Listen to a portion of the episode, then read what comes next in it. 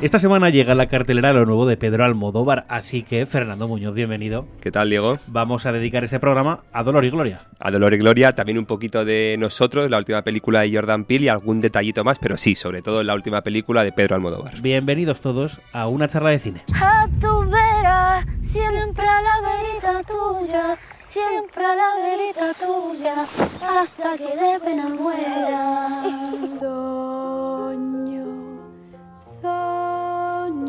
Bueno, Fer, es una película realmente autobiográfica de Pedro Almodóvar después de escuchar a Rosalía y a Penélope cantando.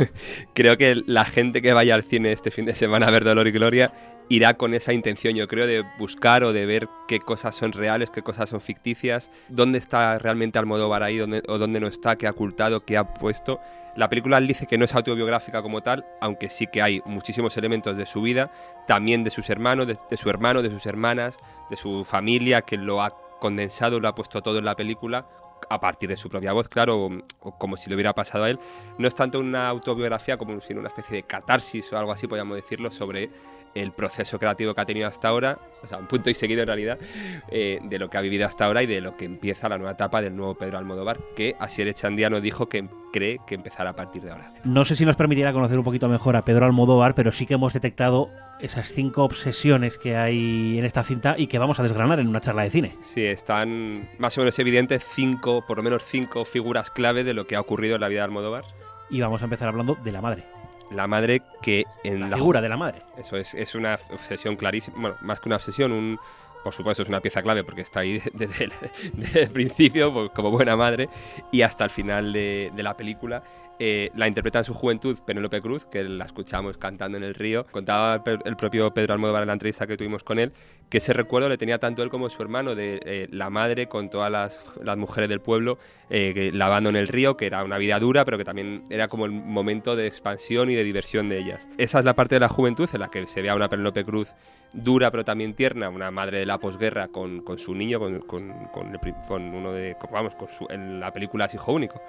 Y también en la fase ya adulta es Julieta Serrano, la actriz con la que Pedro Almodóvar ha trabajado en tres películas, la que interpreta a su madre y es uno de los momentos más emocionantes cuando la madre le dice, que se ve también en el tráiler, ha sido un mal hijo. También hay una escena muy muy emocionante en el balcón en el que se bordea el tema de la homosexualidad de Pedro, cómo, cómo lo afronta ella, cómo se lo dijo, cómo no se lo dijo. Y luego también hay una escena muy bonita en la que ella le cuenta cómo quiere ser amortajada, cómo quiere enfrentarse a la muerte.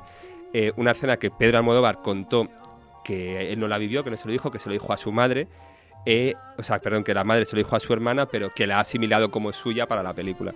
Es, eh, hay incluso alguna escena con la madre, contaba también Pedro Almodóvar en la entrevista, que la iba escribiendo la noche anterior a rodarla, como la escena está del balcón tan emocionante que, que, está Antonio Banderas con, con, Julieta Serrano, la escribió la noche anterior, incluso Antonio Banderas nos, nos contó que no, que no se atrevía eh, propio Pedro a rodarla, que, que, se iba del set, que porque era realmente emocionante esa conversación directa sobre un punto clave como la homosexualidad en su vida. Tengo que hablar contigo.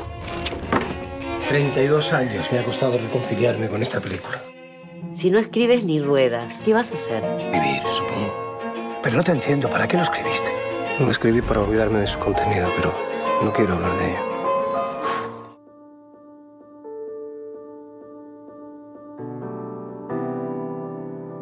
Puede que suene un poco fuerte la palabra obsesión, pero queremos hacer referencia a eso en lo que se centra Almodóvar en Dolor y Gloria. Vamos a ese segundo punto, que serían los actores. Eso es, actores a los que ha llenado de dolor, porque ellos cuentan que el rodaje con Pedro Almodóvar siempre es complicado, porque les quita los tics, les quita la manera convencional que ellos actúan para hacerlo de otra manera, que suene para él con más naturalidad, y también al mismo tiempo los ha llenado a todos de gloria, porque es verdad que el, chico Almodóvar o la chica Almodóvar es una etiqueta que se llevan para toda la vida y que llevan con, bueno, pues con gloria. Eh, el protagonista es Asier Echandía en este caso, que es un actor al que el protagonista de la película, Salvador Mayo, que es el, alter ego de Pedro Almodóvar, que es al que da vida a Antonio Banderas, se reencuentra con un actor que lleva 20 años sin hablar porque, bueno, tuvieron sus más y sus menos en, en un rodaje. Sus más y sus menos que no eran otros que el actor consumía cocaína y el personaje al que interpretaba quería el director que consumiera eh, caballo, heroína. Pues por esa pequeña disputa se llevan 20 años sin hablar y es una muestra, contaba Sierra Chandía, nos contaba la entrevista, que es una muestra de cómo esas obsesiones que tiene el director con, para manejarlo todo, para controlarlo todo, llegaban hasta ese punto. También Asier Chandía nos contaba que él ha sido como, eh, bueno, pues todos los actores que en este tiempo han estado a las órdenes de él, él ha intentado no hablar con todos, pero sí ver las películas y intentar tener un poco de todos ellos para, para el papel que ha hecho él. Me gustaría ser un hombre para bañarme en el río desnuda. ¿Y qué es? ¿Drama o comedia? No lo sé. Eso, eso no se sabe. Tercer punto en el que nos fijamos, tercera obsesión, los dolores. Dolores que la película el protagonista, el Salvador Mayo, Antonio Banderas, intenta paliar con caballo, con heroína, que justo el, el protagonista del director va a buscar a la casa de este actor del que llevaba tanto tiempo sin hablar, que hablábamos antes, Asier Echandía. Pedro Almodóvar contó en la entrevista que tuvimos con él que él, por supuesto, nunca se ha metido caballo, decir que esto no es biográfico, pero que sí que en su entorno, sobre todo en la época de la movida, que es otro punto también que trata la película, aunque de manera más tangencial, eso sí, pues que durante la movida había mucha gente consumir caballo, entonces que para mm, tratar de entender cómo funciona esto para la película, sobre todo siendo él ya un director adulto que no tiene acceso tan directo como lo tendría en su juventud, llamó a un dealer que conocía de los 80, se reunió con él, tomaron dos botellas de agua, lo cuenta, y, y le explicó y hablaron sobre todo de la gente que murió en aquella época, la gente que estaba, que ya no está, cómo les cambió las vidas este tema. Entonces, a partir de ese dolor, profundiza en el tema de la heroína, que es otro punto clave de la película. Y también no solo son dolores físicos de los que habla, también son los dolores espirituales que han ido dejando por el camino. En cuanto al dolor físico, hay una parte muy bonita al principio de la película. eh, hay un minuto y medio de, en el que hace una lista el protagonista sobre un montaje de Juan Gatti, sobre ilustraciones de Juan Gatti muy, muy visuales, en el que hace una lista de todas las enfermedades que tiene, los dolores que tiene, y tiene una frase, tiene todos los dolores del mundo, tiene, bueno, hasta la espalda soldada, eh, la, por supuesto la famosa migraña y fotofobia de- del director, y cuenta que cuando tiene varios dolores reza y cuando solo tiene un dolor se convierte en ateo, o sea que tiene una frase bastante potente, y ese arranque realmente es muy, muy bonito y sobre todo Pedro Almodóvar también nos contaba que hizo esa, esa introducción de la lista de sus enfermedades para quitarse ya esa especie de, mm, eh, pues casi como lacra o sobre todo para no parecer que iba penando su, su personaje en la película, se lo quita al principio y luego ya se queda como en un segundo plano.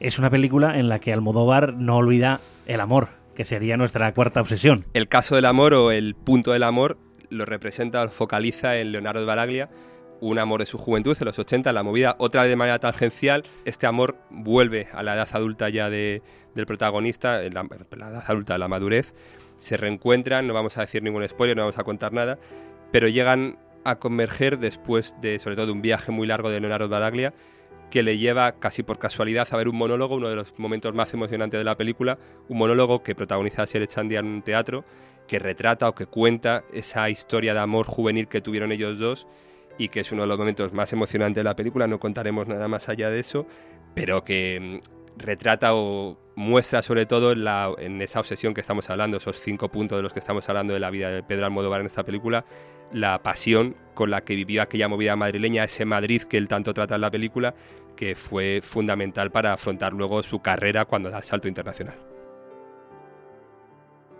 Y para cerrar este ciclo de obsesiones, vamos con esa quinta obsesión, con ese quinto punto que destacamos, que es el propio entorno del director. Sí, es verdad que eh, suena como muy potente el entorno del director, es quizá la parte eh, menos, no sé si diría morbosa, porque tampoco es morbosa, o menos personal, aunque tiene al mismo tiempo una carga muy simbólica, y es que le haya querido dar esa importancia a su asistente, que en este caso Nora Navas, que hace asistente, de, que es madre, es hermana, es productor, es ayudante, eh, incluso es quien va a acompañar al médico, quien le pide al médico pues, las recetas, todo eso. Es una especie de homenaje que hace el propio Pedro a la gente que ha estado siempre con él en los peores y los mejores momentos, que aunque no tiene la potencia del tema de los actores, del tema de, por supuesto, del amor o de los dolores, sí que tiene una carga simbólica muy, muy bonita, ejemplificar todo su entorno en Nora Navas a partir de un personaje que es bastante simbólico de lo que es el, el núcleo más privado del propio Pedro Almodóvar.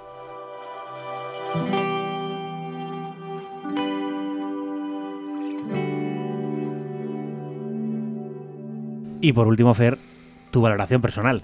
¿Cómo la viste? Bueno, yo la vi realmente emocionada. De verdad que cuando fui a verla ya la había ido a ver gente, que ya las críticas eran buenas. A mí aún así me impresionó mucho, me gustó mucho. Sin ser yo muy fan de Almodóvar tampoco, pero bueno, más allá de eso, hay que reconocer un mérito de la película que es emocionante. Tanto te guste como no te gusta Almodóvar, la película tiene, no sé, tiene una carga dramática, sentimental, con, no sé, con una potencia que yo creo que sí que llega a explotar en el, en el fondo del espectador. También mm, creo, desde mi punto de vista, que le despoja un poco de todo ese barroquismo que sí que hemos visto en, en el cine de Almodóvar, que a mí particularmente no me gustaba y que en este caso, siendo más contenido, más personal, más íntimo, creo que gana potencia al ser más, más simple o más sencillo, por lo menos en el, en- en el aspecto visual. Tú eres muy novelero. ¿Tú quién coño te crees que eres? Solo he dicho la verdad. La película ha terminado, el público se está esperando. Últimamente pienso mucho en ella. Si tú ves algo raro, me llamas. Aquí todo es raro. ¿Os importaría repetir el aplauso de antes? ¿Nos conocemos? Sí.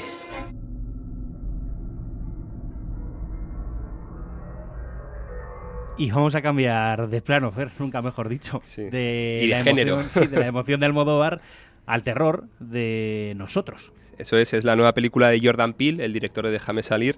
Eh, vuelve con otro alegato, en este caso, si en, en- en Déjame Salir va un poco sobre la esclavitud, la, la segregación racial, en este caso sobre la desigualdad que el director nos confiesa en una entrevista que tenemos con el ABC, que es lo que quiere denunciar en- sobre la sociedad americana, en este caso a través de su película. Sus protagonistas vuelven a ser negro, si bien es cierto que el- el- la raza, el color de piel, no importa en la película porque eh, también lo, lo fuerza y lo dicen, no lo dice en la entrevista que esos personajes, a diferencia de su anterior película, no, tienen, no importa la raza, simplemente importa lo que les ocurre. Y vamos a contar un secretito de la película, como hicimos con Capitana Marvel, aunque es verdad que tiene menos Como nos fuerza. gustan. tiene menos fuerza que con los Vengadores, pero bueno, eh, la idea se basa, según nos ha contado la entrevista, en los doppelgangers, que son eh, los dobles maléficos, una figura que viene del antiguo Egipto que dice que son manifestaciones espirituales, eh, metafísicas, bueno, una cosa así, tú sabes, de este tipo de, de mundo paranormal, en el que todos los seres humanos, tú, y yo, tenemos un doble en el mundo espiritual que hay veces que se escapa de ese mundo, llega al mundo físico, al mundo terrenal, que no nos pillen aquí. y eso es, Que no precisamente, pillen. solo puede quedar uno, así que bueno, ese es el punto de partida de la película. No es ningún spoiler, el, vamos, el tráiler lo cuenta todo y el propio cartel lo desvela. Pero bueno, que, que sepamos que la literatura ha tratado muchas veces este tema y bueno, a partir de ahí, de estos dobles maléficos, de estos gemelos eh, diabólicos, eh, se basa toda la historia en la que a partir de ahí ya pues hace su tradicional alegato. Una película de terror, más bien un thriller psicológico, aunque lo venden como una película de terror porque es verdad que vende más entradas, pero bueno, una película no solo para el público adolescente que le guste el terror, sino también para quien busque un thriller más, más complejo. ¿Qué sois? Nosotros. Son exactamente como nosotros. Piensan como nosotros. Dónde estamos. Tenemos que movernos constantemente. No pararán hasta matarnos. O hasta que los matemos.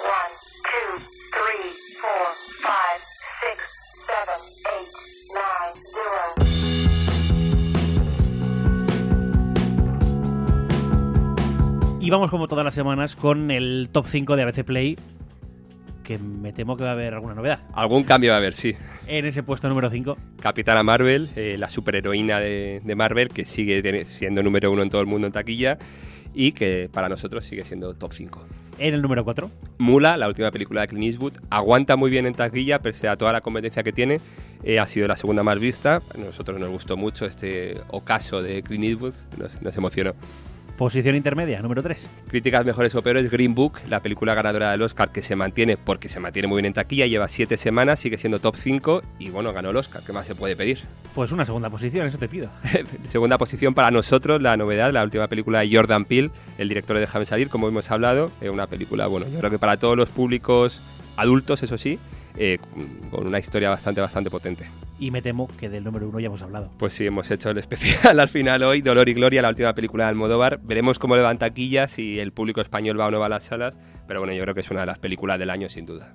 Y tenéis muchísimo más contenido, o tenemos mucho más contenido, en abc.es, en ABC Play. Eso es, en ABC Play también eh, eh, publicamos la crítica de Bel Canto, la última película de Julian Moore, sobre un, un concierto final, una especie de distopía que, bueno, eh, no está mal. Al crítico, al menos yo no la he visto, pero al crítico le ha gustado.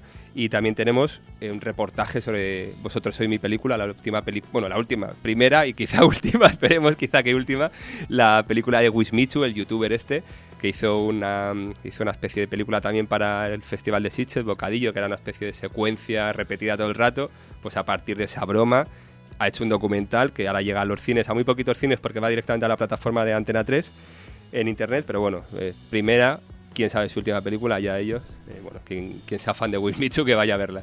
Más cine, Fer, la semana que viene. En una Hasta la charla de semana que viene, Diego.